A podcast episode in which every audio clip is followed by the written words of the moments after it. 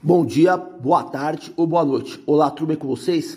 Meu nome é Adriano Vretaro, sou preparador físico de alto rendimento e estamos aqui para falar sobre preparação física no basquete. Preparação física direcionada especificamente para os jogadores de basquete.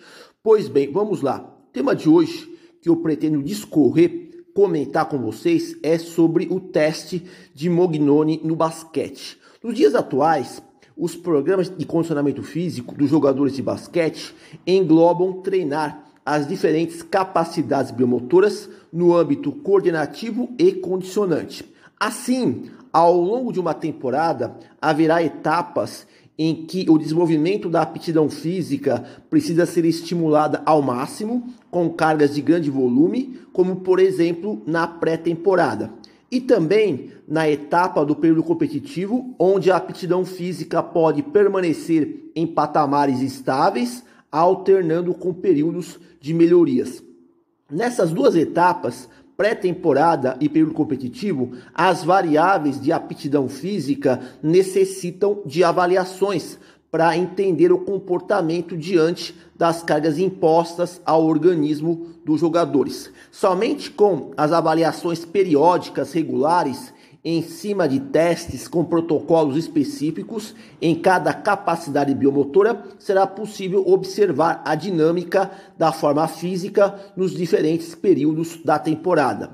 É de alto interesse do preparador físico saber como o programa de treinamento que está sendo conduzido impacta na aptidão física dos seus jogadores. Sobre isto, podem ser avaliados a resistência anaeróbica e aeróbica, a força máxima, a potência explosiva, a agilidade, velocidade, entre outras manifestações de aptidão física do basquete. Um componente importante na aptidão física do basquete é a resistência aeróbica. A resistência aeróbica desempenha um papel relevante no treinamento físico dos jogadores. Aparentemente, níveis elevados da resistência aeróbica contribuem para o sistema orgânico dos atletas conseguirem ressintetizar o ATP de forma mais eficaz durante as curtas pausas nas atividades intermitentes no regime predominante anaeróbico.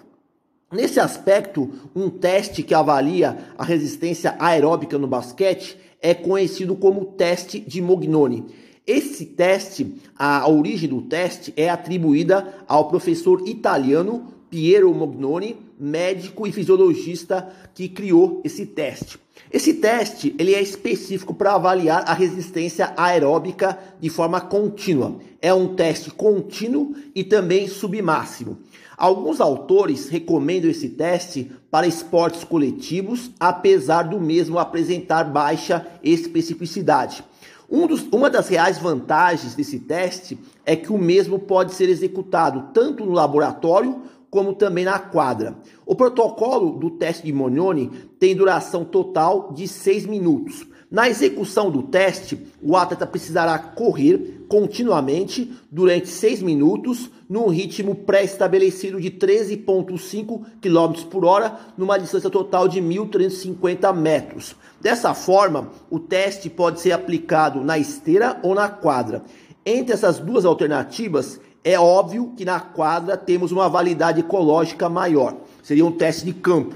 Na esteira, a execução é muito mais simples, basta controlar a velocidade de deslocamento e a distância percorrida. Na quadra, é preciso delimitar um espaço no qual os jogadores deverão percorrer através de cones e, trabalhando junto a um sinal auditivo, alertando o ritmo de execução da corrida.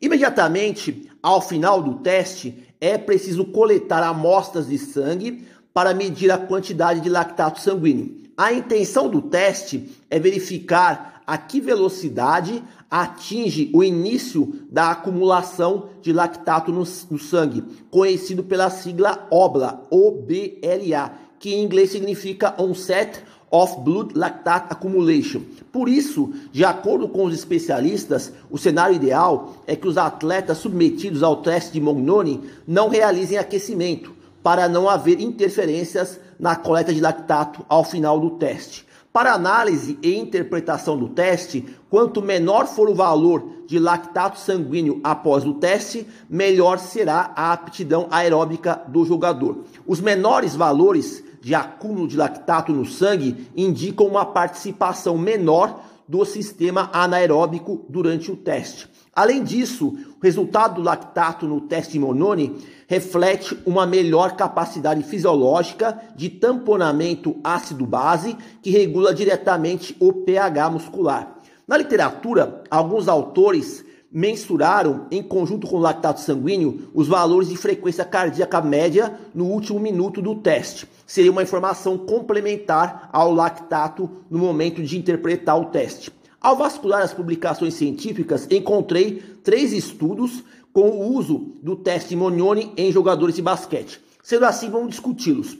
Na primeira pesquisa, jogadores de basquete italianos profissionais e semiprofissionais foram comparados em relação ao desempenho no teste Monione antes e após a pré-temporada. Nos resultados do estudo, não foram encontradas diferenças significativas entre jogadores profissionais e semiprofissionais de basquete no valores do testimonione. Os autores chamam a atenção de que o volume de treinamento dos jogadores profissionais foi considerado muito superior aos jogadores semiprofissionais durante a pré-temporada. Todavia, apesar dessa discrepância, os ganhos no teste de Monione foram mínimos entre as duas categorias competitivas. Em valores nominais, os jogadores profissionais apresentaram 5 milimols no início da pré-temporada e reduziram para 4.1 milimols ao final da pré-temporada. Já nos jogadores semiprofissionais, na primeira avaliação foram encontrados 4.8 milimols e ao final da pré-temporada foi diminuído para 4.2 milimols de lactato. Na segunda pesquisa, jogadores de basquete é, foram acompanhados durante toda a temporada, isto é, desde a pré-temporada até o período competitivo.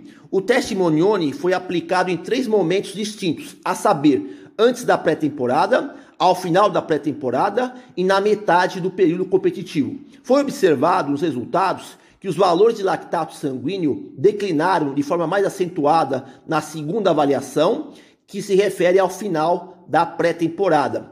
Na terceira avaliação, representando a metade do período competitivo, os valores de lactato no testimonione tiveram queda menos pronunciada.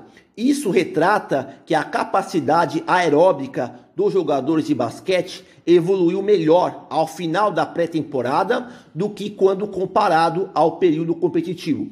Na terceira e última pesquisa, analisou-se o testimonione em jogadores de basquete por categoria competitiva e por função tática. O teste foi implementado durante o período competitivo. Nos resultados, jogadores da primeira divisão apresentaram desempenho superior no teste Monione quando comparado aos da segunda, terceira e quarta divisão. Nas funções táticas, os armadores denotaram valores mais reduzidos de lactato sanguíneo quando comparado com os alas e pivôs.